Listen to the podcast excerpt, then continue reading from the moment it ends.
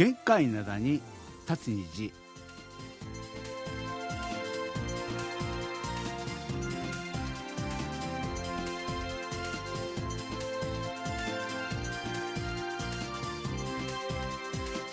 1月22日月曜日の限界ネタに立つ日皆さんお元気でしょうか？ドクターシンこと新日本です。びっしましたですよね。先週のね金曜日にね行われました日本対イラクのサッカーの試合であるわけなんですけれども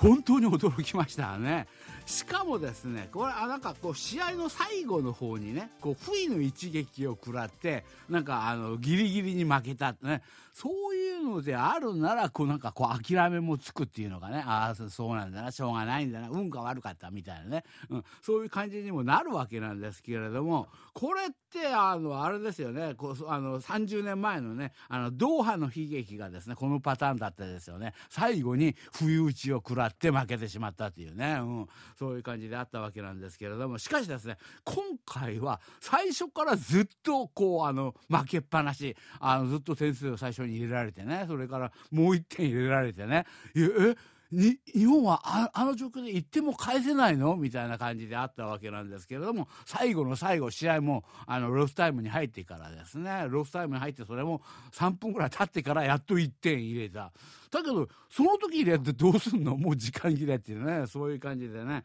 あって本当にあのー、なんかあっけに取られたね、うん、そういう感じであるわけなんですけれどもね。この悲劇によってですね私たちのこう得点当てクイズこっちもですね一気にこう凍りつきましたですよね。おまけにですね、今日の天気も凍りついてます。すごい寒い。今日のソウルですね、むちゃくちゃ寒いです。ということでですね、エピックアイフューチャリングイハイの曲で、チュッタ、寒い。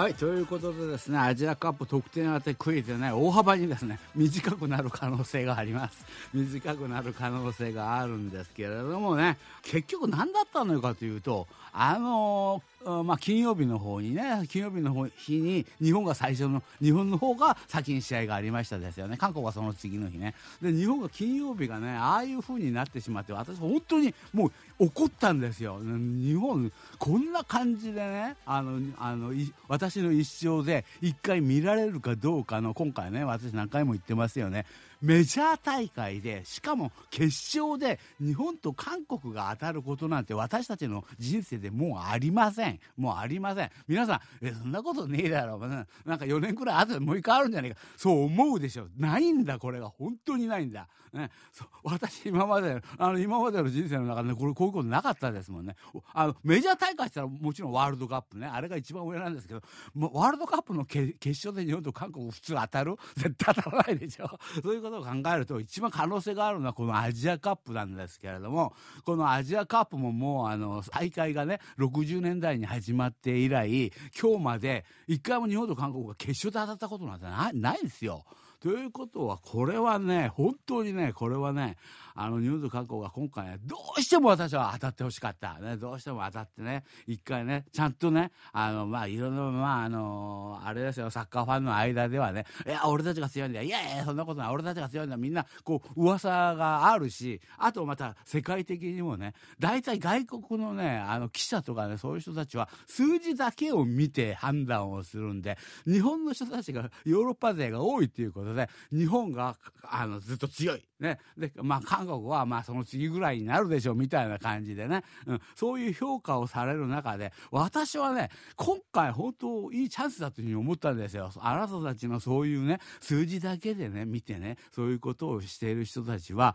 あの、違うんですよ、みたいなね、そういうことがね、証明できるようなね、そういう期待を込めて、あの、まあ、決勝で当たることを、あの、あれしたわけなんですけれども、それがダメになってしまった。ね。あの、まあ、日本が負けることによって、日本は 2, 2でで通過。2位で通過っていうことはあの韓国のあの所属しているあの E 組のですねそちらの方のあのあの1位と当たるわけですから1位と当たるわけですからそのままでいくと今のままでいくと韓国になる可能性が強かったわけですよね。韓国があの、まあ、1位に通過するのはこれはもうあの無難なことだろうっていうふうにみんな思ってましたんでね、うん、そういうことで、まあ、あの早くもですね16ベスト16のところで韓国と日本が当たるというですねそういうあの悲劇ね悲劇が起こってしまったわけなんですけれどもしかしですねそこで次の試合ね私もそれ見たしあのそれをあの思ったんですよ。これ別に韓国が絶対ここで1位に通過しなくていいんじゃね？っていうのは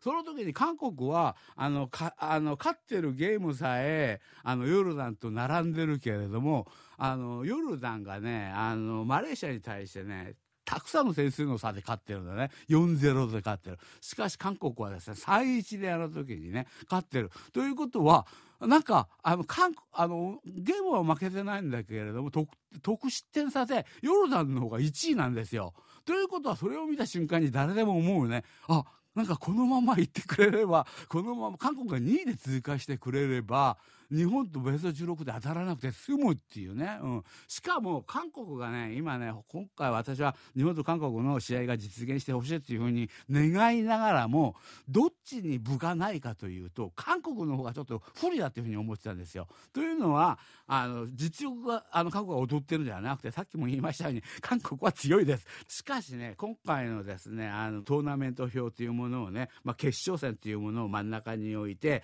まあ、右と左の山をね描いてですねそちらの方をあの、まあ、あのグループリーグそうやってこう対戦をですね対戦のですね相手をこう選んでみるとあの私がですね私の予想では韓国はですね一番最初の試合であの、まあ、イラクと当たる、まあ、多分日本が1位に上がってくるんで2位はイラクだろうね。ということは韓国とイラクの試合になるね。イラクはこの前1回試合をした、まあ、韓国があのかろうじて1-0で勝ってますけれどもなんかスタイルとしては分かるんだよな、うん、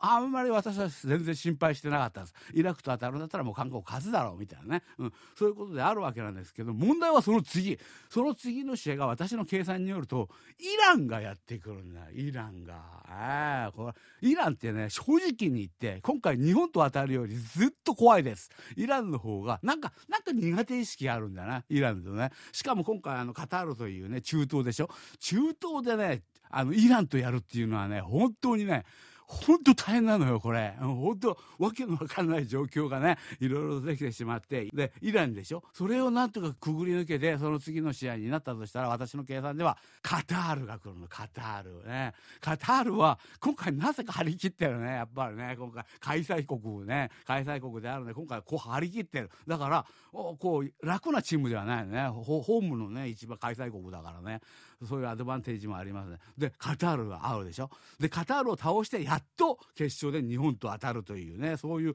あの、韓国の右側の山はね、そういう計算になるんだけれども、日本は、全然楽勝。なんか、ヨルダン、ヨルダンとやって、その次の試合は、まあ、中国、中国あたりとやって、その次のあたり試合で、あの、なんだ、あの、オーストラリア。で、あの、皆さん試合見た方たちわかると思いますけれども、今回オーストラリア、むちゃくちゃしょぼいです。むちゃくちゃしょぼいです。あの、彼らってね、結あの基本的に彼らあれでしょ？あのあのヨーロッパの人たちでしょ。アジアの人っていうよりはねヨーロッパの人たちだよね。体格的にね。あの人たちがなんか体を張ってあの戦ってくるとねほんと怖いんですよ。ほんと嫌なチームなんですよ。ところが今回のオーストラリアチームみんな紳士。なんかね体でこうたあのあぶつかってきたりしないのね。結構技術だけでなんかサッカーやろうみたいなね。なんか嬉しいなというかなんかありがたいなみたいなね。そういうチームであるんで今回ねあのちょっとそういうこと言っちゃ悪いんですけれどもオーストラリアはこのあの私の範囲の中には全然入っていない。ということは日本はむちゃくちゃいいこうなんか対戦をね私それ言うとね放送でそれ言うとなんかドクター氏あいつなんかあの韓国がどれだけ大変かをアピールするためにねああいうこと言うんだっていうふうに言われるかと思ってそれ言わなかったわけなんですけれども今回対戦運的には韓国がねむちゃくちゃ不利だったそれを日本がですよそこにあの今回あのイラクに負けたことによって韓国が進まなきゃいけなかったその茨の道を自分が進むっていうふうに言い出してそちらに来たことになりますからね。ということは韓国はベスト16であの日本と当たる必要なんて全然ないんですよ。ここでよく考えればまあスポーツマンシップとかねまあ卑怯だとかねそういうことを言われようとも何を言われようともとにかく日本と一番最後の方であのまあ今のところ考えると 4, あの4位で当たるとかですね、うん、そういうことになる決勝で当たるかどうか分かりませんけれどもあのそういう感じで日本とはあの対決をする、ね、そういうことであるんでその次の日のね韓国の韓国とですねヨルダンの試合ねあの私、まあ、あの嫌な気持ちで、まあ、あのつけてみたわけなんですけども始まってね15分ぐらいで私は分かった。ああクリス我らがクリスマン監督このゲーム勝つ気ねえ。勝つ気。だから選手を集めてみんな今日はね絶対負けるぞっては言わなかったと思います。そうは言わなかったけれどもその分指示も出してない。あこ今回はこうやってこういう作戦でね。ああいつらあのヨルダンここが弱いからさこういう感じで行こうっていうそういう作戦一切なし。一切なしであなたたちみんなどうぞ勝手にやってくださいみたいなね、うん、そういう雰囲気がもう見えたのね15分ぐらいやってる時にね。やったこれもうあのまあ、ね、クリスマンね。クリスマン韓国をこれあの負けるつもりで、ま、負けるつもりで行くんだなっていうね、うん、そういう感じであったわけなんですけれども別に負けなくてもいい。同点で終わればやはり得失点差でですねヨルダンが1位なんですよ。だから韓国の選手もねまたあのまあ個人のね記録とかね持ってあの争わなきゃいけない選手もありますよね。あの作戦はないけどまあゴール入れれる時入れようみたいな感じでファニンボム選手とかねなんか空気読めてねえな俺って な感じはするんですけどむちゃくちゃ頑張ってなんか言って入れたりね、うん、そういう感じではあったわけなんですけどとにかく私はもう見た感じでは勝つことは考えてないようなね、うん、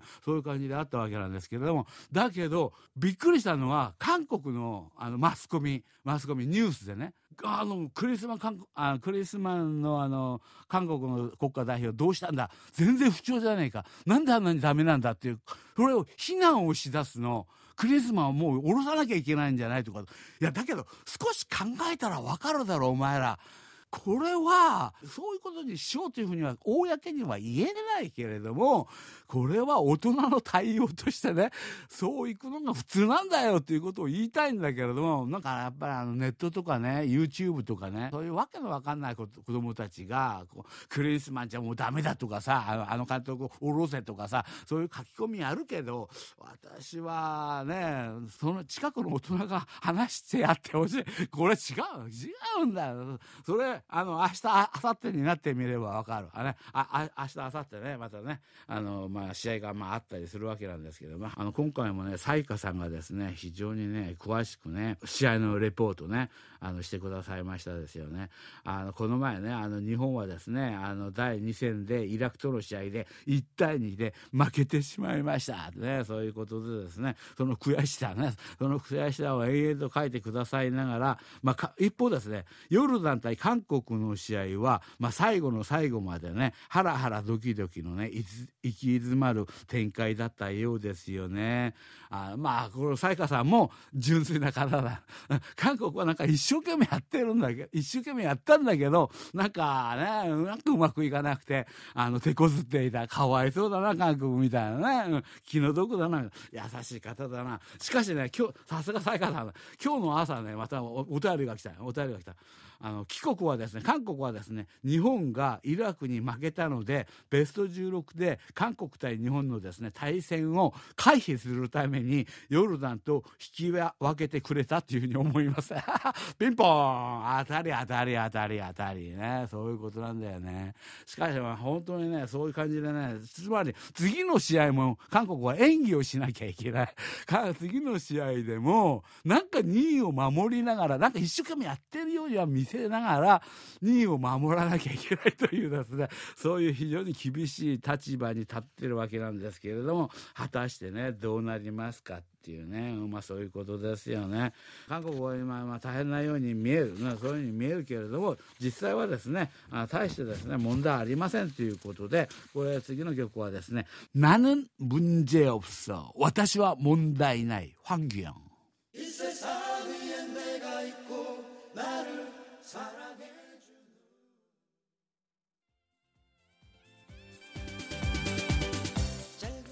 はいということでですねあの日本はですねあのイラクに負けたことによってこれからですね本当茨の道を行かなきゃいけません。もともと韓国が行くべあの行くことになっていたあの茨の道をですねまあ最初のゲームはヨルダンヨルダンになると思うんですけどヨルダンはまあなんとかな,、まあ、なるでしょうね。韓国今回一生懸命負けようと頑張りましたけれども負けようと頑張ったけれどもダメだった。2対1の同点ね。そういう感じであるんでヨルダンはまあ日本もね全然相手にならないというふうに思うわけなんですけれどもその次から怖い兄ちゃんたちが待ってるぞ。イランイラン怖いな。ここね本当イランはね嫌だよ本当。ねあの嫌さはですね日本ちょっと経験日本がねイランとの試合あんま経験がないんだ。だからねちょっとねこのねなんか嫌さ。だから怖いんじゃなくて嫌なんだよねあのチームって。なんかね、うん、そうあのなんかブーブーブーと変な音を立てたりさ、まあ、非常にそういうねあの嫌なチームね。その後には待ってるのはカタール。ああカタールあの弱いチームじゃないですよ。今回もう本当になんかあのカタールあのカタールの王室のバックアップ全面的バックアップ受けてますからね。あそこむちゃくちゃ強いです。え まあそういう感じでカタールね。その後にまあか、まあ、ちょっとまあ韓国と来るかあるいはそのカタールのところあたりで韓国があの来るのか、ちょっとわからないですけれどもそういう感じでちょっと早くね、うん、それかあれあれするんですけれどもそれもあれも明日明後日のですね明後日しあさってのあの日本と韓国の試合にかかっている、ね、その試合で韓国が本当演技をこのまま演技を頑張ってねなんか勝つ勝つことは勝つんだけれどもあの点数差は少なめでねあの1-0で勝っただけど1-0で勝ってなんかわざとらしいよね。なんか2-0ぐらいで勝ってもなんかギリギリ位でいられるんだ。そういう感じであるわけなんですけどもね。一体どうなることやらっていうねそういうことなんですけれども皆さんのお便りすごいお便りこの方来ましたね。ドクターシンさんありがとういつもですね楽しく妻と2人で拝聴しています北海道石狩市のですね上田でございます。はい待ってました上田さん。夫妻ね、うん、アジアカップ特定当てクイズねあのこう今回もね参加させていただきます。さてですねあの次の、まあ、日本対ですねイラクの試合ですよね、うん、正直ちょっと私は心配です。おお心配。日本とイラクの試合を心配した方もいらっしゃった。ね。希望的ですね。あの、まあ、希望的楽観的なですね観測を含めまして3-1でね日本が勝つっていうふうにねそういうふうに思ったりもするんですけれどもでも下手したらともするとですねひょっとしたらですね12ぐらいであのイラクにですね負けるっていうねそういうこともあるかもしれません。当ててるじゃん。すごすぎる。すごすぎるね。ねあのね下手したらともするとひょっとしたらあの12でねイラクに負ける。ああねすごいね。ただこの方の残念なところはこのお便りを出してからですねすぐですねまたねあのお便りが来たんですよ。そこにはあのドクターシンさんあのさっきですね私はあのメールを送ったわけなんですけれども私が予想したですねあの話ですね。私ちょっと読み返してみたらなんかですね日本対イラクの予想がこうあやふやな表現になってましたのでちゃんとですねはっきりとね訂正させていただきます。あの日本対イラクは3対1で日本の勝ちでお願いいたします。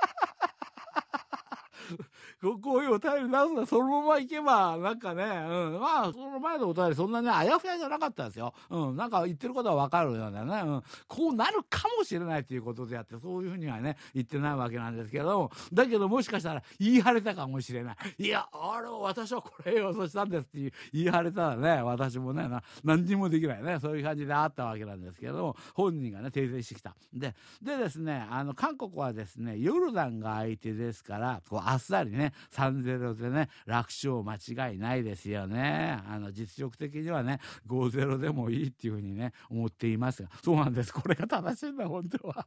これ、こういう感じが正しいわけなんですけれどもね、うん、まあ、実際は2対2になった。きっとですね、まあ、体力のですね、温存とか、まあ、西部っていったところで、韓国はですね、無理をしないでしょうから、まあ、大体私の予想では3-0ということかな。うん。で、あの、うちの奥さん、出ました、奥様ね。サッカーの話になると、上田さんより強いのではないかというふうにね、そういうわれあの言われているうちの奥さんね、うちの奥さんはですね、日本対イラクの予想にはですね、大体、うん、まあそういう感じだよねっていうふうにね、言ってくれたわけなんですけども、ということは、もしかしたら、あの、ひょっとしたら、ね、1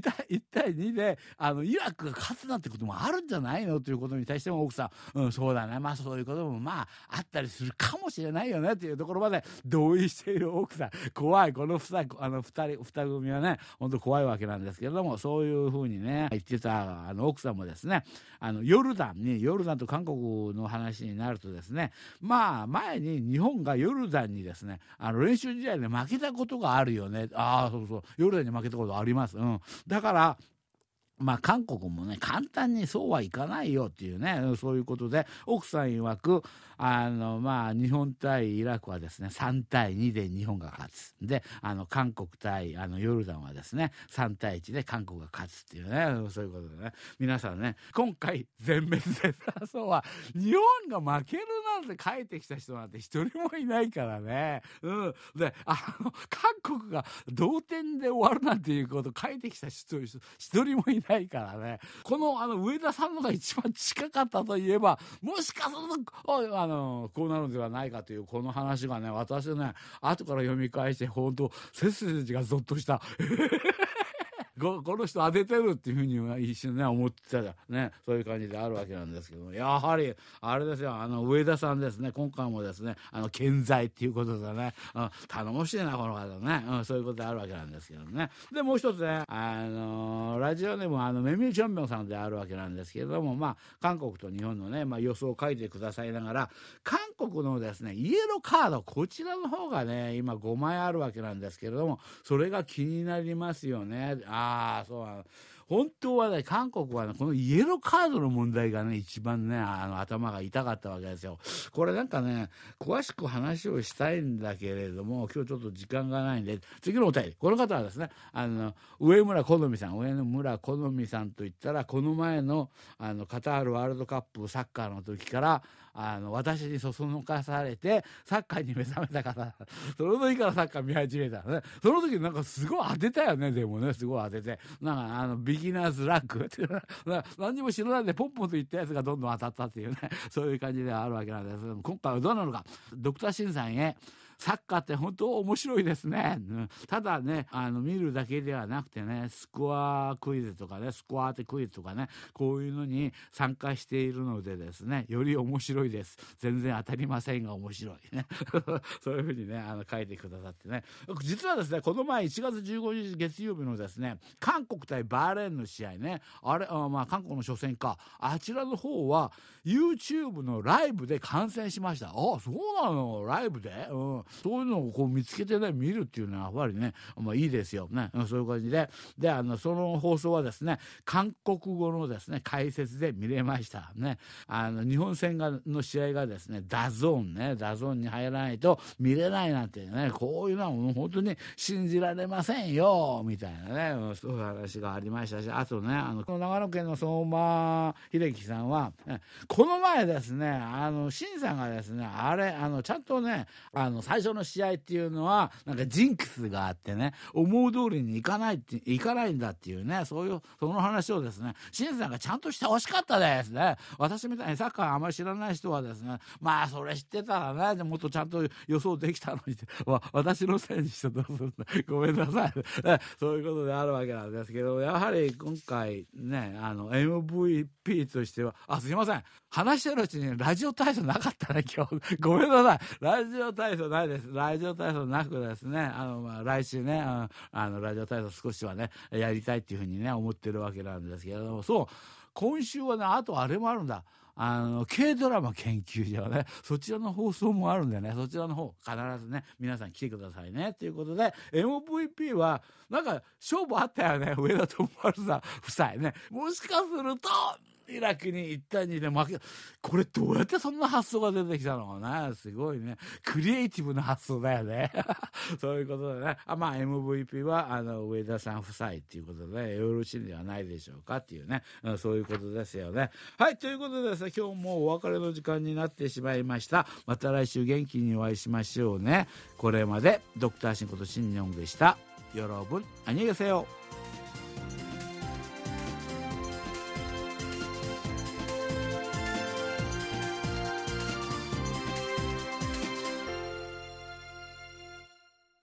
こちらは韓国ソウルからお送りしているラジオ国際放送 KBS ワールドラジオです。